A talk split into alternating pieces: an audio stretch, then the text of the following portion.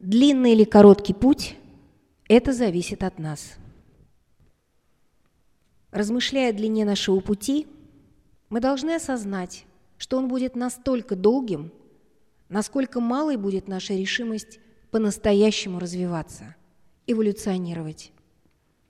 Если мы только играем в жизнь, а сами продолжаем бездействовать день за днем, наш путь будет очень, очень длинным. Если наоборот, каждый день становится для нас ценным, потому что мы делаем что-то конкретное ради нашего внутреннего пробуждения, дистанция будет чудесным образом сокращаться. И может так случиться, что благодаря тем маленьким успехам, о которых мы сказали выше, в нас произойдут изменения, которых мы не могли представить.